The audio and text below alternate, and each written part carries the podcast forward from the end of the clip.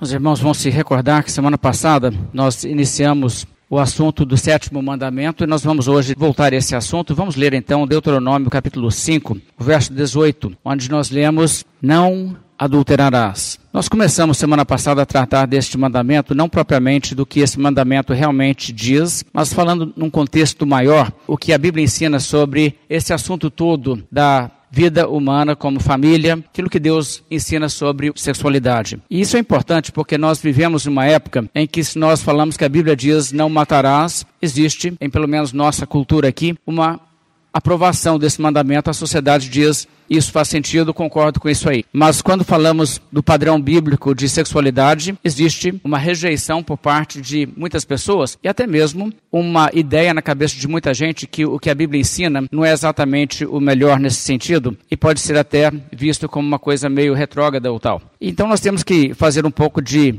apresentação dos ensinamentos bíblicos nesse sentido e o que isso diz para a nossa sociedade, nossa cultura hoje. O que a Bíblia nos mostra é que Deus projetou algo muito belo e muito significativo para a humanidade. Por exemplo, em Hebreus capítulo 13, a Bíblia diz: digno de honra entre todos seja o matrimônio, bem como o leito sem mácula, porque Deus julgará os impuros e os adúlteros. E nessas poucas palavras, o que a Bíblia está dizendo é que existe um padrão de Deus, um padrão de Deus em relação a como o ser humano deve viver. Deus instituiu o matrimônio, o matrimônio é digno de honra entre todos, ou seja, uma coisa que Deus aprova para todos os seres humanos. Não existe uma categoria, uma classe que Deus diz: não, vocês, vocês não têm direito a um casamento.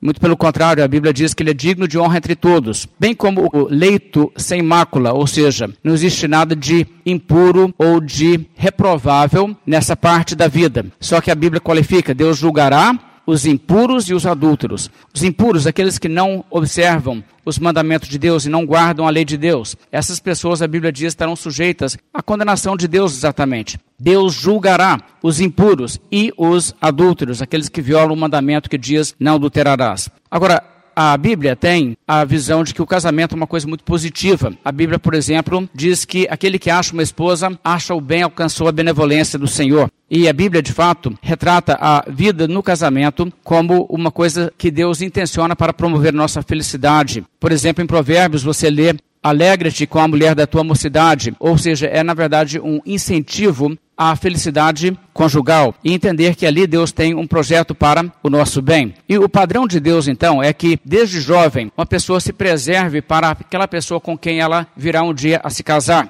Manter-se puro até o casamento, casar com uma pessoa, ser fiel àquela pessoa, construir um relacionamento significativo e profundo de verdadeiro amor com aquela pessoa. A Bíblia valoriza tanto isso aí que a Bíblia até mesmo cria leis no contexto da teocracia do Velho Testamento para promover isso. Não somente leis que proíbem os pecados, mas leis até mesmo que favorecem o casamento. Por exemplo, se você olhar em Deuteronômio 24, verso 5, você encontrará ali o seguinte: Homem recém-casado não sairá à guerra, nem se lhe imporá qualquer encargo. Por um ano ficará livre em casa e promoverá felicidade à mulher que tomou uma passagem muito interessante. O que a Bíblia estava aqui impondo como lei em Israel é que quando um homem se casasse, ele teria um ano de isenção de serviço militar, porque naquela época eles não tinham um exército profissional. Se houvesse uma guerra, uma invasão do país, uma situação que exigisse defesa nacional, então todos os homens hábeis eram simplesmente obrigados a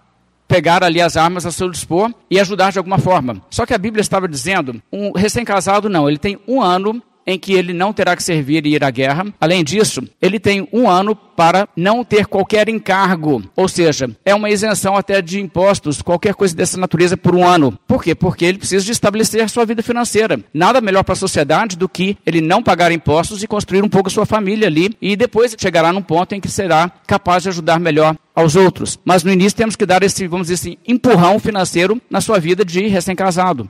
Além disso, a Bíblia diz: ficará livre em casa e promoverá felicidade à mulher que tomou. Agora, olha só que interessante. A missão dele, ele tem que fazer a sua esposa feliz. E a Bíblia, então, está dizendo que é importante construir um lar, é importante chegar ali e entender. Eu preciso aprender como ser um bom marido, como eu posso fazer com que esse lar seja um lar feliz. Então, a Bíblia está me colocando nessa direção. E construir um lar onde existe amparo mútuo e amor verdadeiro, um abrigo contra as tempestades da vida. É, portanto, uma das prioridades para a pessoa que está vivendo nesse mundo conforme a palavra de Deus. Inclusive, a Bíblia diz em relação à sabedoria para uma mulher, a mulher sábia edifica o seu lar, mas a insensata com as próprias mãos a derriba. Ou seja, existe ali então também uma mensagem sobre como a mulher deve encarar a família. Ela deve investir em estabelecer e fazer com que seu lar seja um contexto estável para não somente os cônjuges, mas para filhos, se Deus conceder filhos, para que eles também venham ao mundo com todos os privilégios de receber o amor, o cuidado, o ensino de ambos os pais num lar estável. Agora é muito triste ver o que o ser humano tem feito com esse dom precioso de Deus. Aliás, é trágico ver o que, que as pessoas têm feito. Ao invés de obedecer a palavra de Deus, o desejo desgovernado do ser humano pecador tem criado um caos nessa área da vida que tem deixado inúmeras vítimas pelo caminho. E a tragédia é muito grande. Eu quero hoje refletir um pouco sobre o que, que realmente o mundo está colhendo devido à sua desobediência ao caminho que Deus estabeleceu.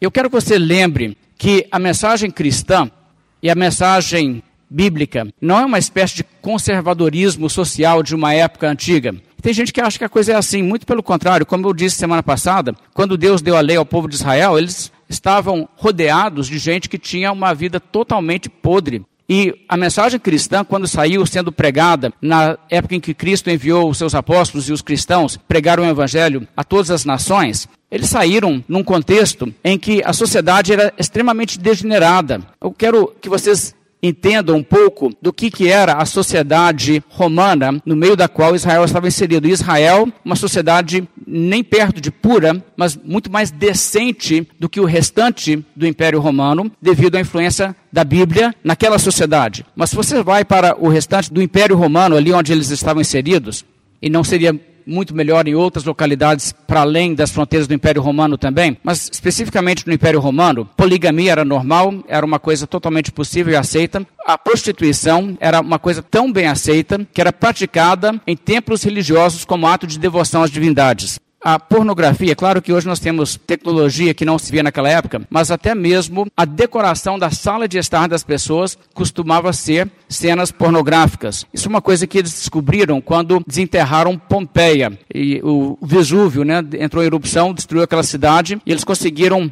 resgatar um pouco da cena do como que era a vida cotidiana das pessoas daquela época. E uma coisa que foi chocante, porque o cristianismo impactou a sociedade de tal maneira que isso sumiu, mas eles descobriram que nas residências das pessoas que tinham condições de decorar a sua casa, o que você veria se você estivesse na sala de recepção de visitas à casa deles, eram pinturas de relações sexuais e orgias. Isso era normal dentro daquela capacidade que eles tinham de retratar com pinturas. E outras artes obscenas eram muito comuns o abuso de escravos e escravas era uma coisa considerada normal e, inclusive, um dos grandes incentivos para se ter escravos. Relacionamentos homossexuais eram aceitos pela sociedade, aplaudidos até. Havia escritores, poetas que escreviam louvando essas coisas e quase não havia vozes dissidentes, senão as vozes do cristianismo. A pedofilia era normal. O entretenimento das massas era obsceno com questões que nem se poderia descrever aqui aos irmãos, porque realmente é extremamente nojento. E o que então as pessoas faziam em público e em privado? E o cristianismo chegou com uma forte voz de reprovação. E o cristianismo, ao longo do tempo, conseguiu reformar, pelo menos externamente, a sociedade, e reformando externamente, deu alguma proteção às novas gerações que eram nascidas e criadas naquele contexto de serem simplesmente tragadas para dentro de um mundo de degeneração antes que pudessem raciocinar o que estava acontecendo com elas. Agora, um escritor, historiador, escreveu o seguinte sobre a época: recorrer à prostituição, abusar de pessoas escravizadas e aproveitar-se de garotos eram formas totalmente aceitáveis para um homem satisfazer seus impulsos sexuais.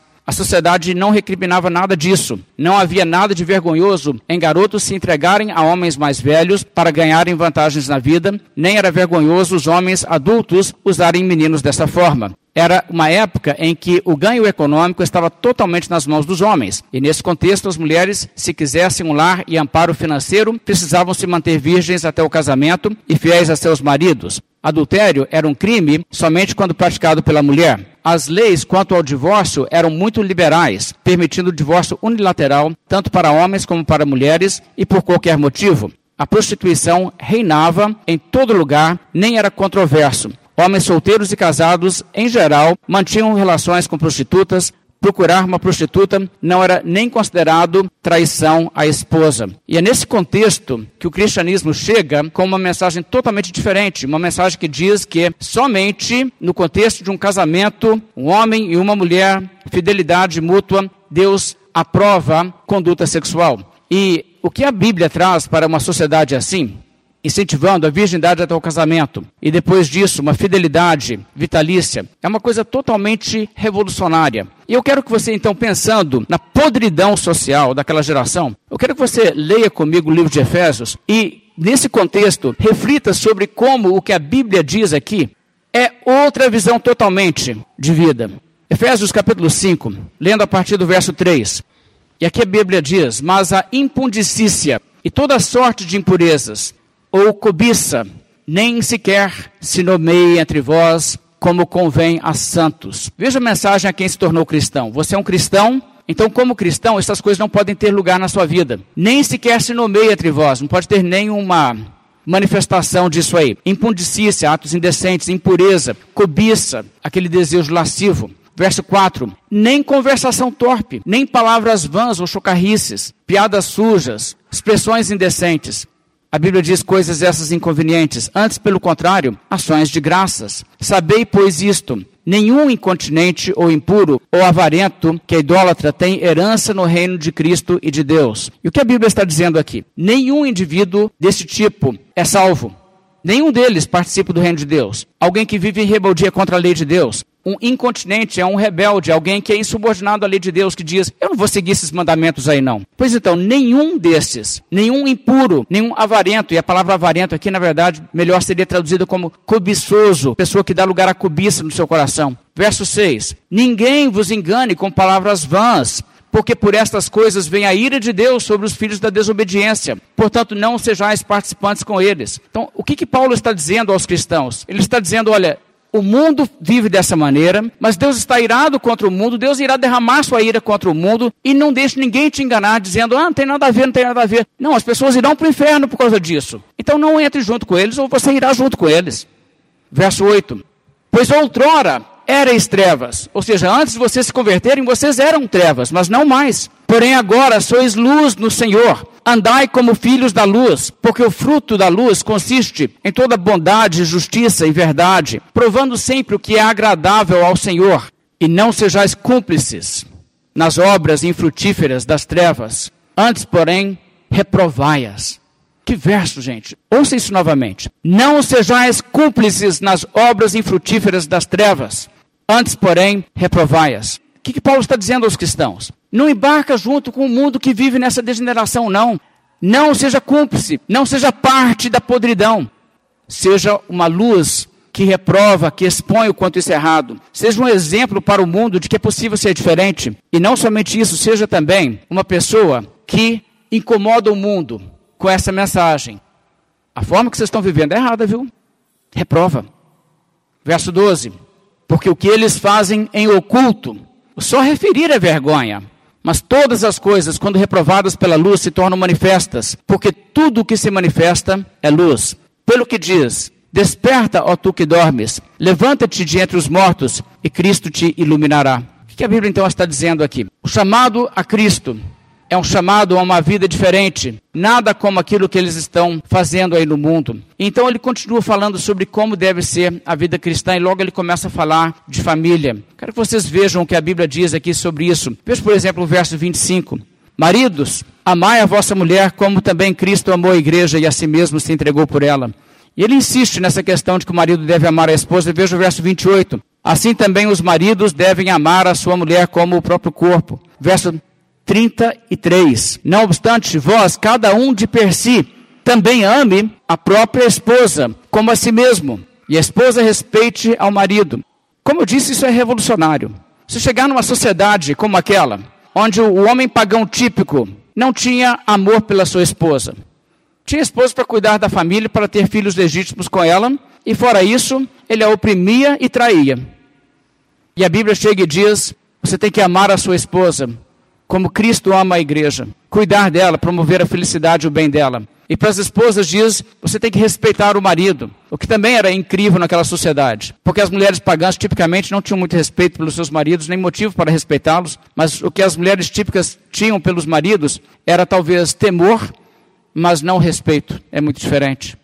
Bem, não vou dar uma aprofundada na história de como o cristianismo gradualmente influenciou a sociedade e, de certa forma, triunfou sobre aquela promiscuidade e aquela imoralidade escancarada e, pelo menos, trouxe uma medida de pudor e decência à sociedade romana. A verdade é que o cristianismo nunca se tornou, de fato, aquilo que a sociedade em geral pratica. Cristianismo é uma questão individual. E mesmo numa sociedade em que uma maioria das pessoas professam ser cristãs, você saberá, se examinar caso a caso, que as vidas individuais das pessoas não são exatamente aquilo que a Bíblia ensina deve ser a vida de uma pessoa. Mas os cristãos verdadeiros, sim. Agora, no entanto, mesmo assim, houve sim um impacto muito grande da mensagem cristã na sociedade ocidental como um todo. Essa forma vergonhosa de vida foi bastante reprimida. A sociedade lucrou muito pelos valores introduzidos pelo cristianismo. E, no entanto, o legado do cristianismo hoje está sendo repudiado. Ao que me parece, o mundo hoje, que tem ainda vestígios de influência cristã na sua sociedade, está fazendo tudo para se distanciar disso e para até mesmo descartar isso, como se fosse melhor desmanchar essas influências. E hoje em dia estão lutando em vários frontes, né? mas algumas coisas do mundo antigo eles não querem necessariamente trazer de volta, como por exemplo a pedofilia com aplauso da sociedade. Mas também não é incogitável que se a coisa progredir no caminho que estão levando a coisa, até isso acontecerá daqui a algum tempo. Mas a realidade, irmãos, é que as pessoas muitas vezes não aceitam o padrão bíblico, até mesmo porque chegam a, a duvidar que exista neste mundo amor verdadeiro e exista possibilidade de encontrar felicidade, como a Bíblia ensina. E no meio disso aí as pessoas acham que o jeito é se contentar com menos mesmo, então vamos fazer o que os outros ao redor estão fazendo e por aí vai. Mas esse menos com qual as pessoas acham que vão se contentar é um menos que sobrecarrega de culpa, é um menos que traz feridas e que fere outras pessoas e que, por fim, deixa as pessoas vazias. Se a humanidade ouvisse e praticasse o que Deus ensina em Sua palavra, não somente o mundo seria diferente, mas os indivíduos seriam, na verdade, muito mais felizes. Mas assim como em muitas outras questões, não é que o mundo experimentou fazer as coisas conforme a Bíblia ensina e fracassou porque isso não trouxe um mundo melhor. Não, pelo contrário. É que o mundo achou difícil seguir o que a Bíblia ensina e se recusa desde sempre a tentar. Então, o casamento é uma instituição importante e a moralidade bíblica é feita para o bem da humanidade, preserva as pessoas de muitas feridas e de muitas cicatrizes. E é exatamente por isso também que o diabo está atacando ferrenhamente a moralidade bíblica em nossa sociedade. Ele está procurando separar as famílias e desvirtuar a família, fazer com que o casamento perca o seu prestígio. Está também tentando levar pessoas a violar os princípios nos quais elas mesmas creem. Está procurando destruir toda a fidelidade. Nós sabemos que nas décadas recentes, principalmente desde os anos 60, houve a chamada revolução sexual, que foi promovida por principalmente duas coisas: um distanciamento de compromisso com o cristianismo por parte de grandes parte da sociedade que professava cristianismo e, juntamente com isso, o descobrimento de técnicas de prevenção de natalidade que tornaram a prática do sexo menos consequente a curto prazo. E essas coisas desencadearam toda uma revolução que veio junto aí com opção de outras coisas, como também a proliferação de drogas e coisas dessa natureza. E existem pessoas que estão chamando isso aí de progresso. Estamos progredindo, né? Mas eu afirmo a vocês, isso na verdade não é progresso, isso é regresso em sentido histórico propriamente falando, e o preço disso aí é muito caro. Então vamos analisar algumas ideias que estão em voga hoje, vamos contrastá-los com o padrão bíblico. Pense, por exemplo, na desvalorização do casamento, como quando pessoas simplesmente dizem: para que casar? Morar junto é bem melhor. Bem, quando pessoas estão indispostas a assumir um compromisso de vida toda, é que pessoas pensam realmente dessa maneira. Se pessoas realmente amam, elas não têm nenhuma dificuldade em assumir um compromisso. Quem propõe casar revela algo sobre suas intenções e sobre o grau de dedicação que tem para com o sucesso daquele relacionamento que você não está encontrando em pessoas que dizem: "Ah, não vamos casar não". Isso é bem sério.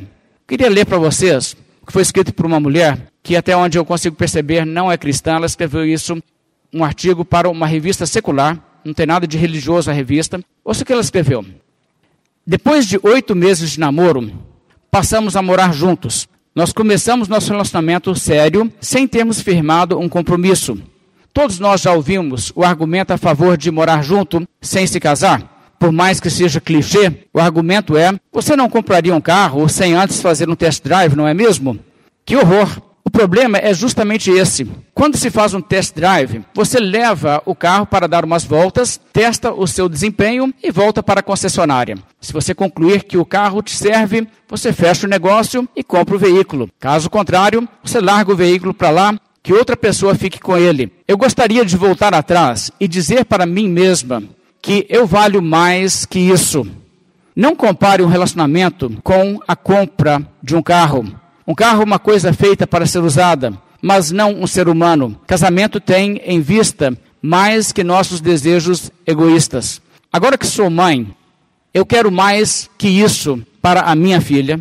Eu às vezes queria poder dizer para nossa filha que eu esperei até o casamento para me entregar completamente ao meu marido. Mas não posso mentir para ela.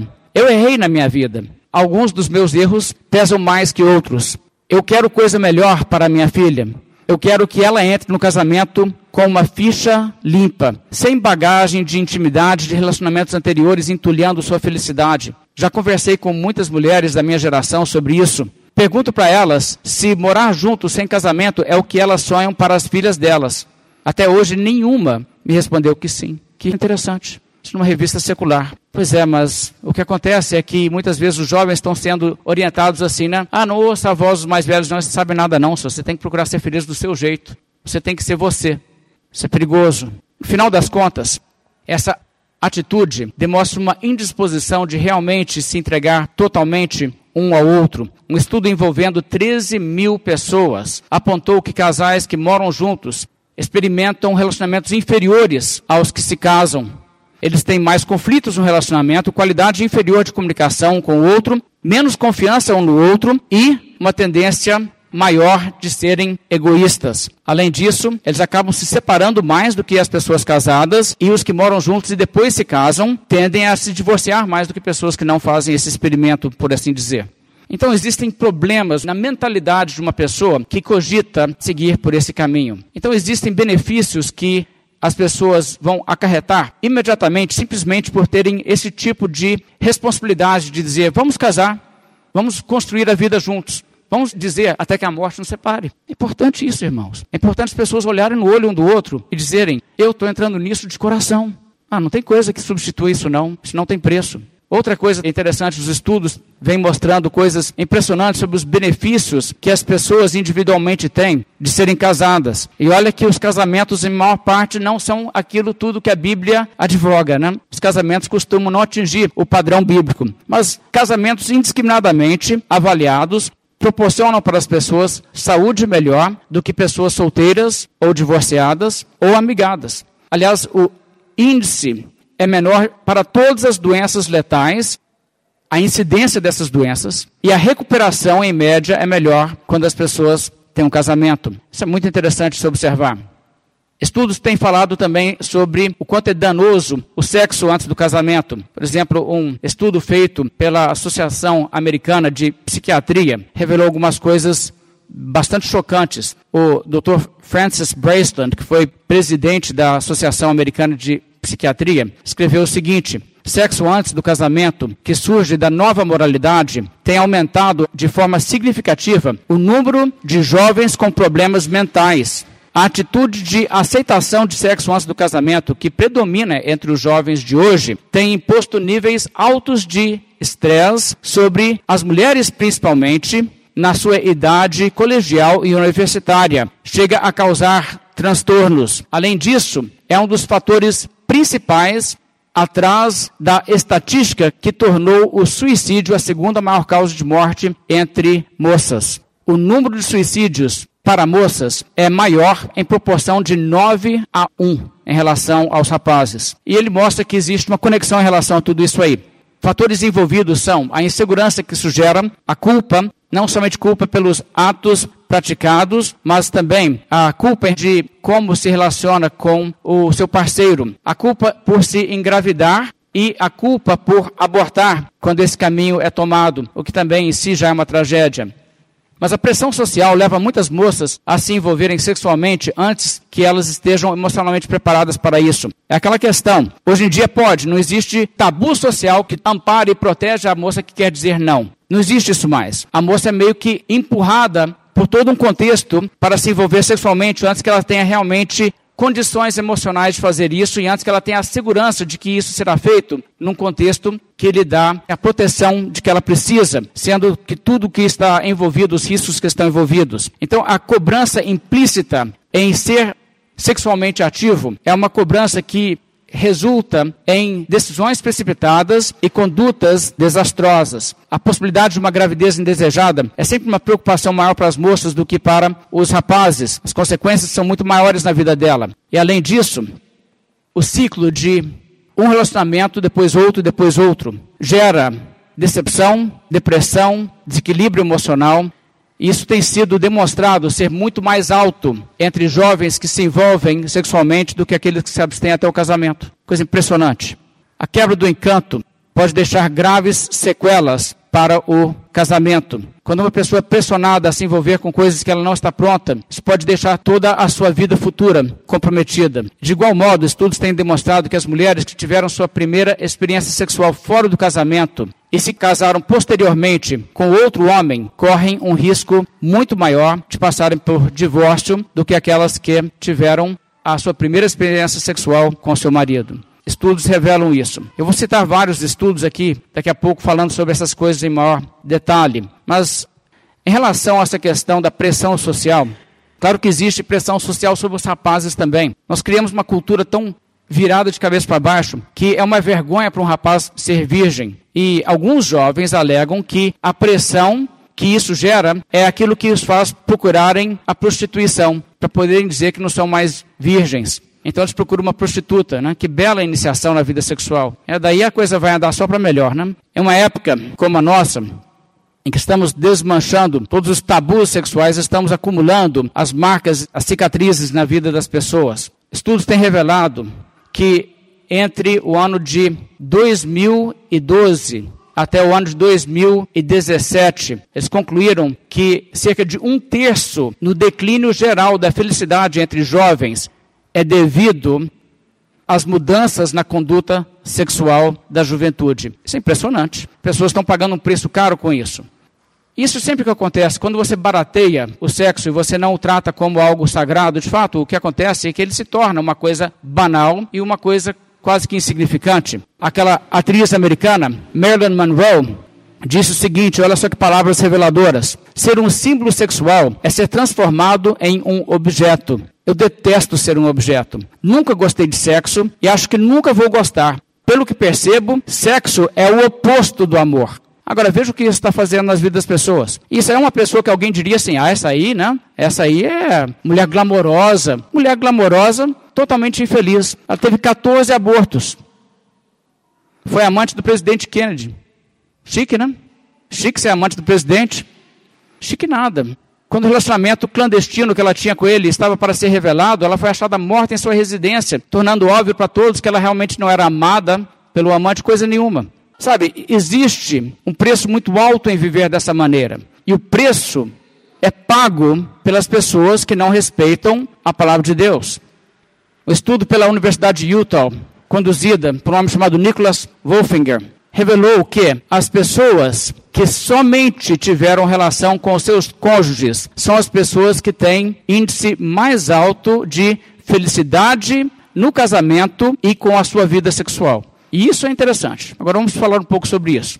As pessoas que pontuam mais baixo no nível de felicidade no casamento e na vida sexual são mulheres que tiveram, ao longo de suas vidas, seis ou mais parceiros sexuais. Elas ficam 13 pontos percentuais abaixo de mulheres que tiveram apenas um parceiro ao longo de suas vidas. Conforme um dos pesquisadores, um homem chamado Bradford Wilcox, ele disse: ao contrário do que muita gente pensa, quando a questão é sexo, quanto menos experiência, é melhor. Para os homens, o nível de felicidade também cai, embora não tanto quanto entre as mulheres. O estudo continua mostrando que mulheres que tiveram apenas um parceiro em suas vidas tiveram um índice cinco pontos acima das que tiveram apenas dois. Olha que coisa. E que ser uma pessoa que somente relacionou-se com um parceiro durante a sua vida contribui mais para a felicidade de uma mulher do que qualquer outro fator por si só, inclusive questões que também são pontuadas como ajudarem a felicidade de uma pessoa, como ter um curso superior e uma renda familiar acima de 25 mil reais por mês. Ou seja, as pessoas estão definitivamente olhando no lugar errado, se estão procurando felicidade. O estudo ainda concluiu mulheres que tiveram mais que quatro parceiros ao longo de suas vidas, muito dificilmente conseguem criar um elo forte de intimidade com qualquer outro homem pelo resto de suas vidas. Isso é um preço alto de se pagar. É uma coisa muito triste que as pessoas estão fazendo consigo. A nova liberdade vira, na verdade, a nova escravidão. Os homens também, que se entregam à promiscuidade, conforme esse estudo revela, têm um índice muito mais alto de frustração e de amargura em suas vidas. Essas coisas estão realmente relacionadas. Sabe o que você perde se você não segue o que a Bíblia diz? Você perde a sua pureza.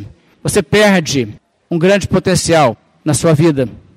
Acho que uma das coisas que mais me impressionou em relação a tudo isso foi a leitura que eu tenho feito de Agostinho. Agostinho, como vocês talvez saibam, se converteu a Cristo mais tarde em sua vida. Ele tinha sido um homem promíscuo antes. E uma coisa que eu percebo claramente quando eu leio as palavras de Agostinho, é que o estrago que ele fez em sua percepção de toda a sexualidade humana foi uma coisa que ele nunca conseguiu superar. Mesmo como um cristão, ele já não era mais capaz de pensar em toda a sua conduta nessa área da vida com outro sentimento senão com o sentimento de culpa e de ver tudo aquilo como uma coisa impura, uma coisa negativa. Parte das sequelas que ficam mesmo que uma pessoa se arrependa. Sabe, não faça isso com essa área da sua vida. Não se destrua dessa maneira. Não viva da maneira que essas pessoas estão dizendo. Pode ser que alguém diga: Ah, eu não sei, viu, Daniel? Você está falando essas coisas aí. É, tem uma coisa na minha cabeça me dizendo que não é assim, não. Eu sei que deve ter mesmo uma coisa dizendo isso. Eu falo com aquele mesmo sotaque daquele que falou: É certo que não morrereis. É isso mesmo que está acontecendo. A sociedade está ouvindo isso aí direto. Especialmente os jovens estão ouvindo isso aí dizendo assim: ah, não, isso tá, me dá vontade de fazer, é isso aí que vai me fazer feliz. Não caia nessa. Ouça Deus, não ouça o diabo. Que tipo de memórias você está colecionando para a sua vida? Que tipo de memórias você quer colecionar para a sua vida? Que tal o seguinte arranjo? Eu proponho uma coisa para você. Que tal você passar alguns dos momentos que têm o potencial de serem os mais marcantes e significativos da sua vida com uma pessoa que daqui a pouco vai te magoar, te fazer preferir nem lembrar dela. Uma boa, não é? Ou talvez não é uma boa. Então nós devemos pensar seriamente sobre isso. Viver de forma inconsequente realmente faz com que pessoas percam a oportunidade de construir uma coisa melhor. Guarde-se para a pessoa certa e seja fiel a essa pessoa. É isso que a Bíblia, enfim, está advogando. Agora, voltando ao que podemos observar a sociedade ao nosso redor, eu gostaria de citar aos irmãos o quanto a destruição está evidente. Um estudo sobre a felicidade na vida sexual e a religião foi feito por um grupo que queria avaliar o efeito da religião, indiscriminadamente de qual religião seja. Descobriu o seguinte: Casais altamente religiosos usufruem mais qualidade de satisfação no relacionamento e na vida sexual quando comparados com casais secularistas ou quando somente um dos dois é religioso. Aqui estão alguns dos números que esse estudo revela, é um outro estudo totalmente. Para homens, o índice de felicidade aumenta 40% quando um dos dois parceiros são religiosos assíduos. Mas se os dois são, o índice de felicidade aumenta em 65%. Entre as mulheres, o nível de felicidade é igualmente baixo, menos que uma em cada quatro, quando nenhum dos dois é religioso. E também quando apenas um dos dois é. Mas quando os dois são, o índice de felicidade na vida sexual entre as mulheres tem um aumento de 110%. Coisa muito interessante também de se observar. Esses estudos todos estão apontando a mesma coisa. Eu diria aos irmãos, nós temos que protestar contra o que está acontecendo hoje em dia. Você sabe que historicamente a sociedade tem sido mais tolerante em relação à infidelidade por parte de homens, embora onde princípios cristãos eram aceitos como norma, a infidelidade sexual de homens ou mulheres era mal visto, mas era mais comum e era mais aceito pela sociedade a promiscuidade por parte dos homens. E uma coisa que é trágica é que hoje em dia, com esses movimentos todos para tentar dizer que as mulheres não deveriam ser tratadas de uma forma errada, ao invés de dizer os homens têm que corrigir esse comportamento, muitas vezes o que as pessoas estão dizendo é que as mulheres têm o direito de serem tão infiéis quanto os homens têm sido, como se isso fosse o caminho. Isso não é o caminho, irmãos. O movimento hippie pregava o tal do amor livre. E você nota nessa expressão que até a palavra amor eles não sabem o que significa. Pessoas que falam de amor livre, na verdade, estão falando, estão propondo um estilo de vida em que nunca se ama ninguém. Amor não é seguir todo o impulso, indiferentemente do que isso possa causar às pessoas. Amor é se dedicar a uma pessoa e buscar o bem dessa pessoa e promover a felicidade e não o seu próprio interesse. Esse negócio de amor livre, como eles gostavam de chamar a coisa, é exatamente o contrário do amor. E, no entanto, isso é exatamente onde muitas pessoas estão em suas mentes hoje. E isso tem, é claro, aumentado a aprovação social para coisas como a prostituição. Existe uma discussão hoje em muitos países se a prostituição deve ser tratada como apenas uma profissão. Irmãos, é trágico que as pessoas pensem em uma coisa dessas. Quero dar alguns dados sobre a desgraça que está acontecendo em relação a isso. Eu acho que vocês sabem que, quando falamos de prostituição, Muitas pessoas estão presas no estilo de vida desse contra a sua vontade. Existe também a realidade que não existe falta de dinheiro na sociedade para empregar pessoas em outros setores. Simplesmente a questão é que pessoas estão decidindo destinar recursos a isso e, portanto, gerar através da demanda a oferta. Imagine o que seria o desastre na vida de uma pessoa se uma pessoa resolvesse conseguir amizades não através da maneira em que nós somos naturalmente levados a conseguir amizades através de sermos simpáticos, amigáveis e leais e procurar formar amigos, mas através de contratar pessoas para fingirem ser seus amigos. Será que isso vai realizar a necessidade social por amizades? Claro que não. E a prostituição também não consegue vender amor, nem afeto, nem admiração, nem carinho. Pelo contrário, apenas destrói a vida das pessoas. No mundo hoje, mais de 40 milhões de pessoas estão se prostituindo. Como eu disse, muitas dessas pessoas contra a sua vontade. Não é o que elas querem fazer, elas não têm opção de sair por um motivo ou por outro. A prostituição está envolvida com o tráfico humano, com a proliferação de doenças sexualmente transmissíveis, que estão em níveis epidêmicos em muito sentido pelo mundo. E quem financia a prostituição dará contas a Deus por toda a destruição humana que resulta disso aí. Certo dia, o pastor Marcos, que pastoreava a primeira igreja batista aqui na cidade, me telefonou e me pediu que eu fosse urgentemente encontrar com ele, porque ele estava para receber uma pessoa que ele não sabia como que seria a conversa, ele estava um pouco inseguro, não queria conversar sozinho. Eu fui. Quando eu cheguei, a pessoa também chegou. Tratava-se de um indivíduo de outra cidade que estava em Lafayette queria conversar com o pastor. Ele havia descoberto naquele mesmo dia, aqui em nossa cidade, que ele estava com HIV. E ele estava totalmente desesperado. Ele disse que era casado, mas que frequentava casas de prostituição e que tinha certeza que a essa altura, como ele estava infectado, certamente ele já havia transmitido o vírus também para sua esposa.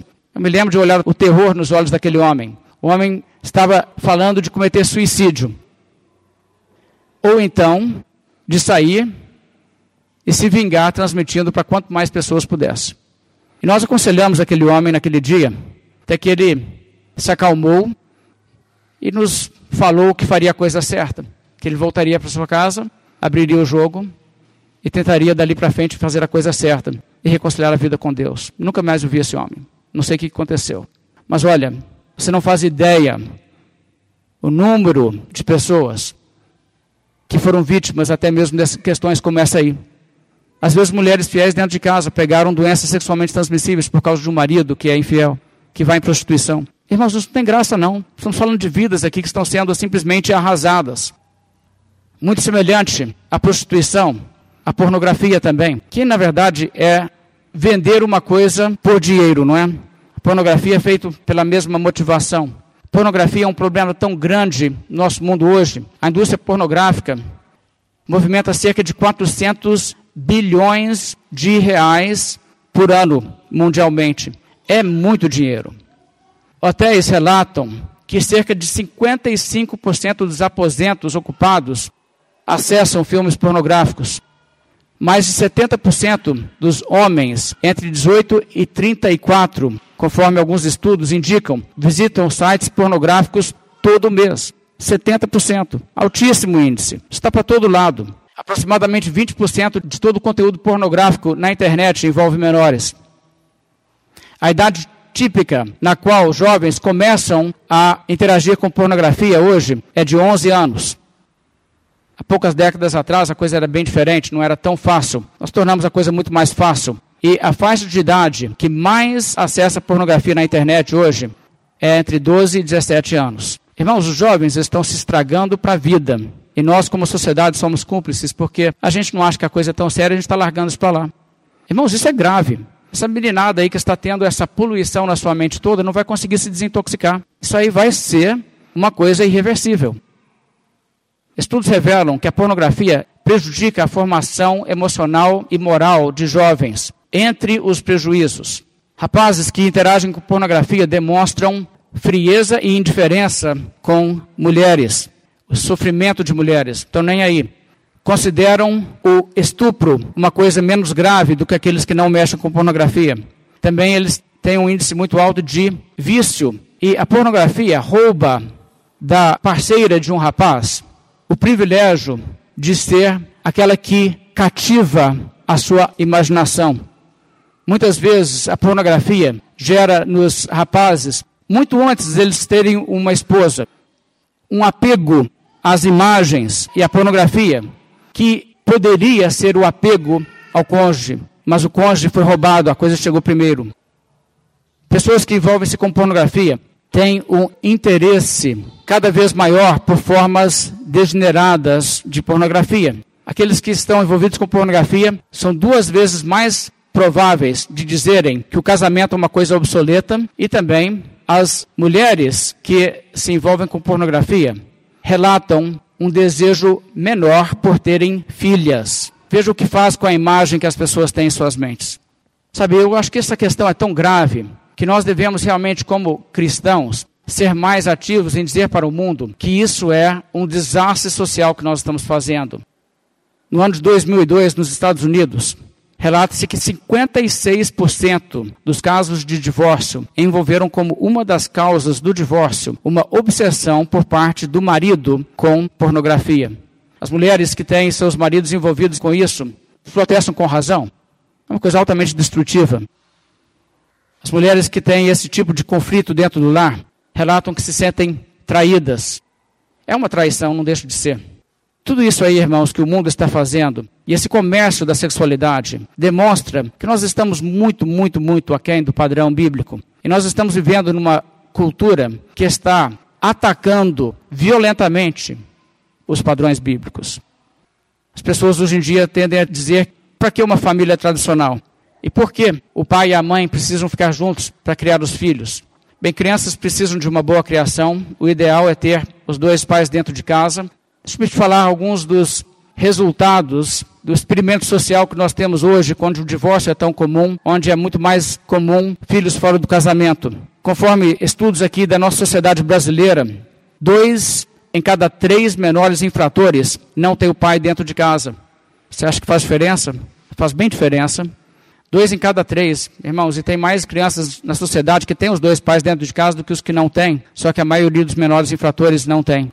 Muito prejudica as crianças. 63% dos suicídios entre jovens são de crianças separadas do pai. Se o pai não está junto, participando com a criação do seu filho, o risco de suicídio daquele adolescente é cinco vezes maior na média. 90% de todas as crianças sem teto ou foragidas pelo país não têm o pai dentro de casa. 85% de todas as crianças com desordens de comportamento vêm de lares sem o pai. 80% dos estupradores cresceram sem o pai. 71% dos que abandonam a escola sem se formar do segundo grau não tiveram pai em casa. 75% de todos os adolescentes em tratamento por dependência química não têm o pai morando junto com eles. O fator pai é muito influente, irmãos. Os presídios, 39% dos presidiários cresceram sem o pai. Isso dos homens, 42% das mulheres. Muito sério essa questão. Além disso, filhas criadas sem o pai têm um índice de gravidez na adolescência 711 vezes maior do que moças criadas junto com o pai. O índice de gravidez antes do casamento aumenta 164% quando o pai não está junto com a filha. A tendência de elas mesmas se divorciarem mais tarde na vida também aumenta 92%. Ou seja, o que nós estamos vendo, irmãos, é que as pessoas estão criando um ciclo de caos. Pessoas feridas, por sua vez, saem e ferem outras pessoas e assim a coisa vai. E o que eu estou querendo mostrar para vocês, irmãos, é que Deus, o nosso Criador, nos chama a interromper esse efeito dominó. Mesmo que o peso de outros venha desabando em cima de você, pela graça de Deus, você pode ficar de pé e interromper essa onda de arraso. Não deixe que as pessoas ao seu redor sejam atingidas pelo peso da sua queda também. Nadar contra a maré pode não ser fácil, mas é a coisa certa de se fazer. E Deus nos chama a isso. Deus nos chama a uma vida diferente, a uma vida em que o casamento é valorizado, onde a sociedade pode olhar para casais cristãos e dizer: agora eu entendo o que, que significa fidelidade. Agora eu entendo o que, que significa amor. Isso me dá uma ideia do que, que significa Jesus ama a igreja, a igreja ama Jesus.